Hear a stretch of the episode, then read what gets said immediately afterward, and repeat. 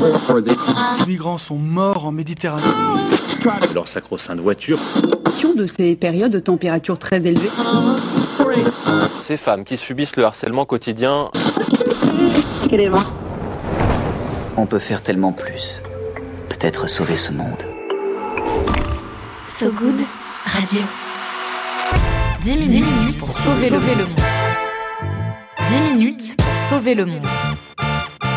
La quotidienne info de So Good Radio. Coucou tout le monde, coucou Salut, Diane, salut ça va Romain, Tout baigne ça va, Super. Bienvenue à toutes et à tous sur de radio. Comme hier et comme demain, accordez-nous une bonne dizaine de minutes. On vous donne de quoi sauver le monde ou à minima de quoi sauver votre journée. Un peu comme euh, la cape de pluie qui m'aurait évité d'arriver trempé comme une soupe ce matin. C'était, c'était dur, mais je me suis séché depuis. À la une aujourd'hui, une boutique dystopique façon Black Mirror pour alerter sur la crise mondiale de l'eau. Le lancement de la semaine de 4 jours dans une grande ville de France. Et enfin, le tout premier procès d'une société pétrolière italienne qui aurait eu connaissance du réchauffement climatique. En milieu de journal, retrouvez l'appel du good avec ceux qui changent le monde avec leurs petits bras. Et ta chronique, Diane, le peigne dans le maillot pour qu'on s'endorme un peu moins bête. Voilà pour le menu. Maintenant, place au fil info, place au fil good. Sauver le monde.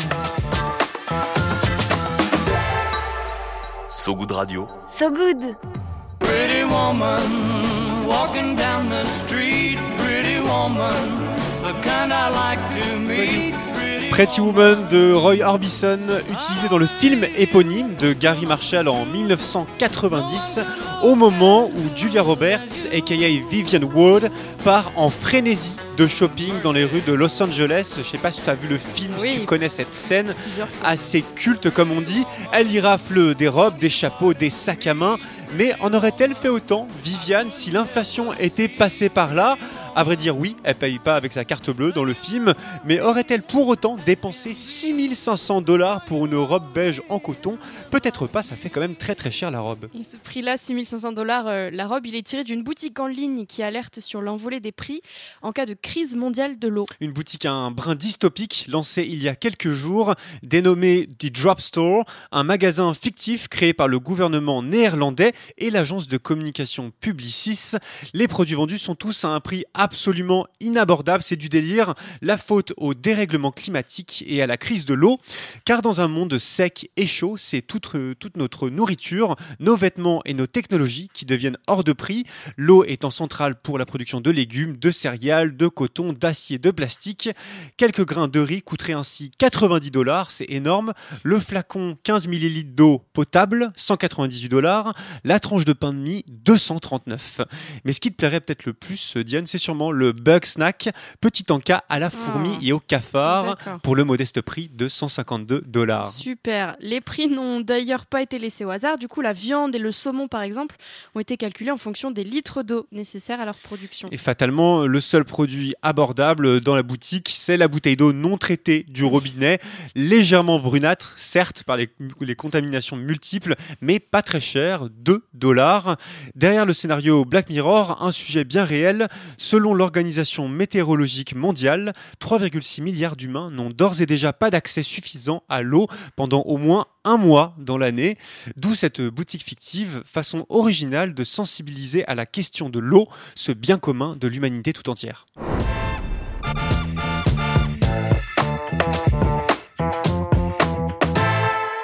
Je ne veux pas travailler, je ne veux pas déjeuner. Je ne veux pas travailler. Oui, ben la phrase, elle m'a traversé l'esprit ce matin quand la pluie est venue toquer à la fenêtre. Peut-être que c'était aussi ton cas. Diane, euh, un sentiment universel, j'imagine, qui serait peut-être un peu moins partagé par le commun des mortels si on adoptait la semaine de 4 jours, bénéfique selon de nombreuses études sur le plan social, ça donne du temps libre, écologique aussi parce qu'on consomme moins et économique parce qu'on travaille mieux. Aujourd'hui, nouvelle victoire donc pour ses partisans. La semaine de 4 4 jours est lancé dans la ville de Lyon, plus grande collectivité de France à tester le dispositif.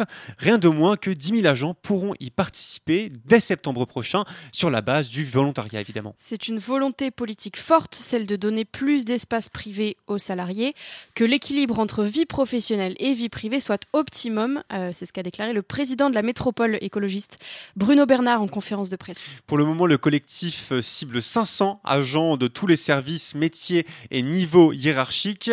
Le DIRCOM municipal et l'agent d'entretien pourraient se retrouver donc tous les deux à faire la grasse mat le vendredi. La quantité de travail, elle, sera identique à la semaine de 5 jours. Une mesure qui vise notamment l'amélioration du bien-être au travail et l'attractivité des postes de la métropole lyonnaise. Il y a trois mois, on vous parlait déjà de l'expérimentation à grande échelle du Royaume-Uni, où l'écrasante majorité des 200 entreprises test ont adopté, après six mois d'essai, la semaine rabotée, comme on dit. Ceci étant, d'autres tests fonctionnent moins bien, comme celui de l'URSAF de Picardie, où seulement trois salariés, oui, trois salariés ont accepté de l'adopter depuis son lancement début 2023. C'est pas beaucoup, hein, on sentait qu'ils n'étaient pas très très chauds à l'idée. La multiplication pour autant des expérimentations vont dans le bon sens, permettant d'identifier les gains et les freins d'un dispositif qui n'a décidément pas fini de faire parler de lui.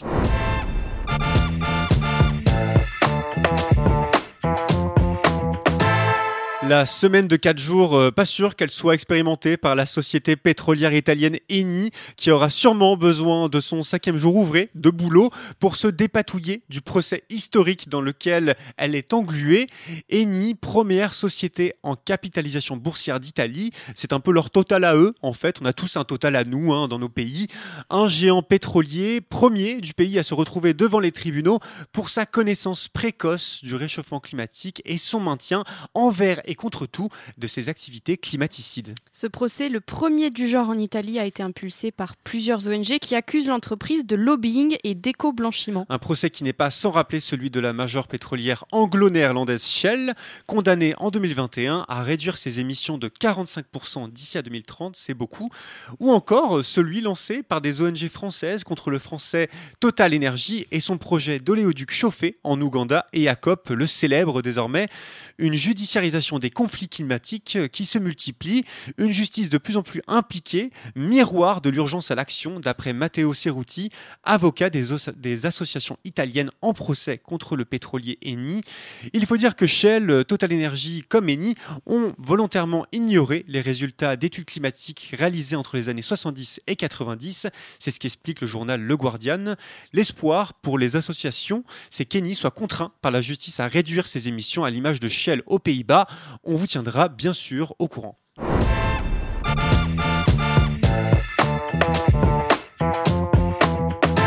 C'était l'actualité du jour, mais restez avec nous car Diane, en face de moi aujourd'hui, a encore quelques minutes pour tenter de sauver le monde. L'appel du good. Allô Allô ah Allô L'appel du good. Allô, j'écoute. À So Good Radio, chaque jour, une personne nous parle d'une association ou d'un projet qui essaie de rendre le monde un peu moins pire parce qu'elles en parlent mieux que nous. Aujourd'hui, on part dans la région toulousaine où Eric nous parle de l'association Sac à dos 31 qui vient en aide aux sans-abri. Bonjour So Good Radio, euh, je m'appelle Eric, je suis bénévole à l'association Sac à dos 31. Sac à dos, c'est une association qui est basée euh, à côté de Toulouse, à Fonsorbe plus exactement et qui a pour vocation de venir à l'aide aux sans-abri. Euh, donc pour ce faire, on collecte essentiellement des vêtements chauds, on prépare des kits alimentaires et, des kits d'hygiène et en fait on distribue tout cela dans un sac à dos lors de maraudes qui ont lieu premier samedi de chaque mois euh, en hiver, donc entre novembre et mars. Et donc on distribue tout ce qu'on a pu récolter qui leur permettra de mieux passer l'hiver. On vous attend aussi en tant que bénévole si vous, si vous souhaitez nous aider et les aider. Au plaisir de vous retrouver. À très bientôt. Au revoir. Merci beaucoup Eric. Même si l'hiver est derrière nous, on peut quand même rejoindre Sacado 31 qui s'écrit euh, S-A-K-A-D-O. Euh, on peut rejoindre Sacado n'importe quand. Selon le dernier rapport de la Fondation Abbé Pierre, il y aurait euh, 330 000 personnes euh, sans domicile en France. C'est 30 000 de plus que l'année dernière. Et si vous voulez en savoir plus, retrouvez toutes les infos donc de Sacado avec un K, Sacado 31 sur sogoodradio.fr. Viens voir un peu par ici. Le peigne J'ai une bonne nouvelle pour toi. dans le maillot. Le peigne dans le maillot. On continue le journal et parce qu'on vous rêve au bord de la piscine, le stress vous glissant sur la peau, la coiffure impeccable, c'est l'heure de ton peigne dans le maillot, Diane. Salut mes petits coquelicots dorés, mes petits soleils à paillettes, mes petits sucres d'orge aux pépites de chocolat. J'espère que vous allez bien. On se retrouve aujourd'hui pour un nouveau peigne dans le maillot, le moment où on se donne des conseils en tout genre pour s'endormir un peu moins bête. On vous parlait euh, hier de microplastique dans les cosmétiques. Mesdames et messieurs, sachez que dans vos gommages pour la peau que vous achetez dans le commerce, il y a sûrement des microbilles de plastique qui jouent le rôle d'exfoliant, justement. Eh bien, ces microbilles de plastique, je vous le donne en mille, finissent dans les canalisations, donc dans l'eau, et donc ça pollue. Super. J'ai une alternative tout à fait écologique pour remplacer ces produits. Le marc de café, déjà euh, humidifié par la tasse que vous êtes faite euh, pour le petit-déj. Ça fonctionne euh, exactement pareil. hein. Sur la peau humide, vous frottez le marc de café. Ça va enlever les peaux mortes. Votre peau n'en ressortira que plus douce, surtout là, là, dans le pli du nez. C'est délicieux. En plus, la caféine active la circulation sanguine tonifie et joue même un rôle euh, d'antioxydant. Appliquez votre crème hydratante habituelle après l'exfoliation et puis voilà. Un peu ça tombe bien parce qu'on a des marques de café en veux-tu en voilà, Voilà. à la rédac, donc Bah, on peut se bien. servir. Très Mais bien. attention, certains et certaines spécialistes mettent en garde par rapport à la fréquence du gommage. Ouais, c'est comme tout, hein, faut pas en abuser. Sauf euh, l'amour, ça, ça va, on peut en abuser. Et la paix dans le monde aussi. Et le cantal aussi, mais ça n'a rien à voir. ne faites pas des gommages au café tous les jours, ça pourrait à terme abîmer votre peau. Mais euh, une fois par semaine, voilà, lorsque votre café ne part pas au compost, ça peut être une bonne alternative. Parlez-en avec votre dermatologue si besoin. Voilà pour aujourd'hui, mes gros poulains d'amour couleur arc-en-ciel. On se retrouve demain pour un nouveau peigne dans le maillot. D'ici là, prenez soin de vous. J'adore, j'adore cette manière de, de parler à la sauce influenceuse. C'est très très beau, ça me touche. Merci Diane. Avant de se quitter, on se fait un point météo comme d'habitude. La météo de Sogoud Radio. La météo de Sogoud Radio. Le ciel est gris et triste. Le journaliste pour l'agence France Presse Armand Soldin a été tué hier près de Barmoud en Ukraine lorsqu'il couvrait les affrontements.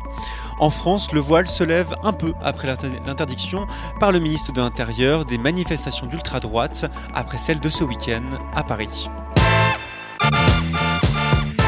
C'est la fin de cette édition. Merci à vous qui nous écoutez en direct et à vous qui nous écouterez dans le futur en podcast sur notre site sogoodradio.fr et sur toutes les plateformes d'écoute. N'hésitez pas à nous liker, commenter, partager l'épisode, ça peut nous aider. Aujourd'hui, on embrasse Vincent tout particulièrement et on se quitte avec Lensa Perfume de la chanteuse brésilienne Rita Lee dont on a appris la mort à l'âge de 75 ans. C'était une icône féministe, superstar du rock brésilien. À très vite sur ce goût de radio. Salut Diane. Salut tout le monde. Salut. Ciao.